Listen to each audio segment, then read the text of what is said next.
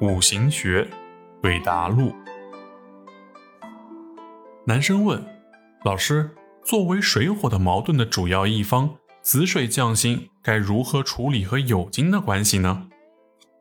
子水匠星如果主动、积极、乐观，呈现阳性的时候，酉金是一种很好的助力。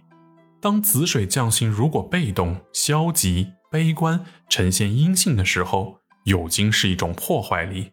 此时作为子，往往去找卯，也就是去找酉金的对立一方，导致合作出现问题。女生问老师：午卯相破的时候，午火将星该如何处理呢？午火将星如果乐观、主动，呈现阳性的时候，卯木是一种助力。当午火如果出现悲观被动的时候，卯木就是一种破坏力。